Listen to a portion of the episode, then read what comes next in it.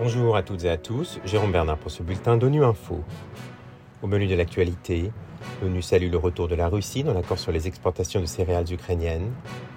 La situation humanitaire dans le Nord Kivu, en République démocratique du Congo, est préoccupante.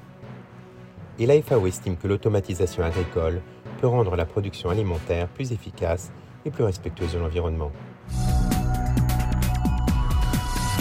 Le secrétaire général de l'ONU, Antonio Guterres, s'est félicité mercredi du retour de la Russie dans l'initiative céréalière de la mer Noire, quelques jours après sa décision de suspendre sa participation à cet accord qui assure le maintien des exportations de céréales ukrainiennes pendant le conflit.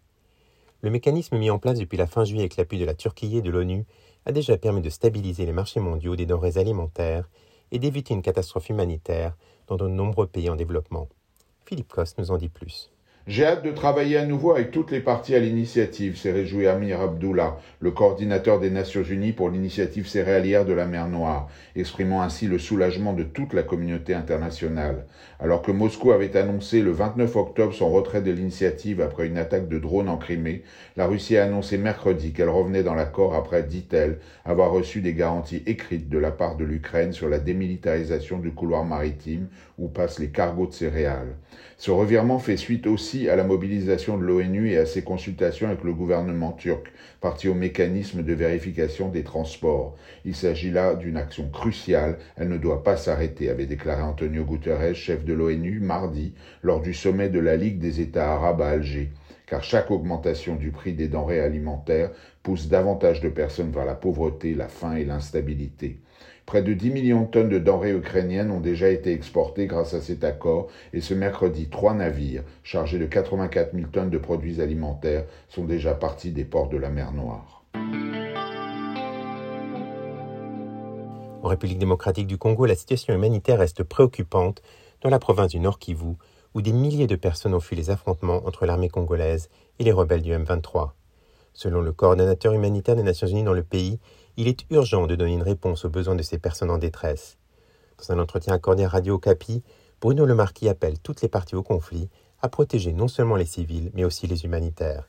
On l'écoute. J'aimerais inviter tous les acteurs concernés à respecter leurs obligations en vertu du droit international humanitaire et des droits de l'homme, notamment à protéger les civils, à protéger les infrastructures civiles, par exemple les centres de santé. Les civils ne doivent pas être une cible, ils doivent être vraiment épargnés. Les travailleurs humanitaires également, qui sont là pour aider, ne doivent pas non plus être des cibles. Ensuite, un autre message, c'est pour dire que les humanitaires ont besoin eux-mêmes, pour euh, apporter l'assistance, ils ont besoin de conditions minimales de sécurité. De ce fait, tous les acteurs concernés par ce conflit doivent faciliter un accès humanitaire sûr et sans entrave pour qu'on puisse atteindre les personnes dans le besoin, où qu'elles soient, les personnes blessées, les enfants. Et peut-être un dernier mot, l'assistance humanitaire est vraiment critique, mais la solution au problème humanitaire, elle vient notamment du rétablissement de la sécurité, du rétablissement de la paix dans l'Est de la République démocratique du Congo et de tous les efforts à mettre en œuvre au niveau de la réalisation des objectifs du développement durable pour que l'Est du Congo puisse vivre dans la paix et que les gens puissent vivre une vie tout à fait normale et donner un, futur meilleur à leurs enfants.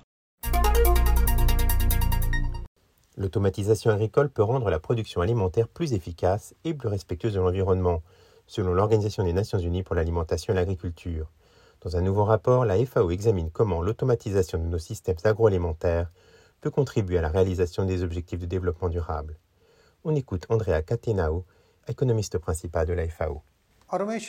L'automatisation est clé. Nous avons déjà vu que la mécanisation, qui fait partie de l'automatisation, a changé le visage de l'agriculture au siècle dernier. Le grand avantage concernant surtout l'automatisation numérique est qu'une grande partie de l'agriculture numérique utilise des capteurs. Vous avez des capteurs qui surveillent la santé des plantes, la santé des animaux, la quantité d'eau qui est utilisée par les cultures, ainsi que la quantité d'engrais nécessaires.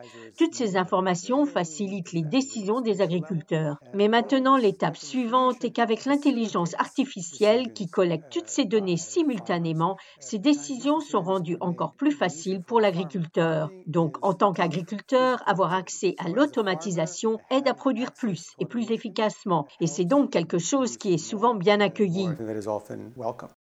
Voilà, fin de ce bulletin de nuit info. Vous pouvez nous retrouver sur Internet, sur nos comptes médias sociaux, Twitter et Facebook. Merci de votre fidélité. À demain, même à même fréquence.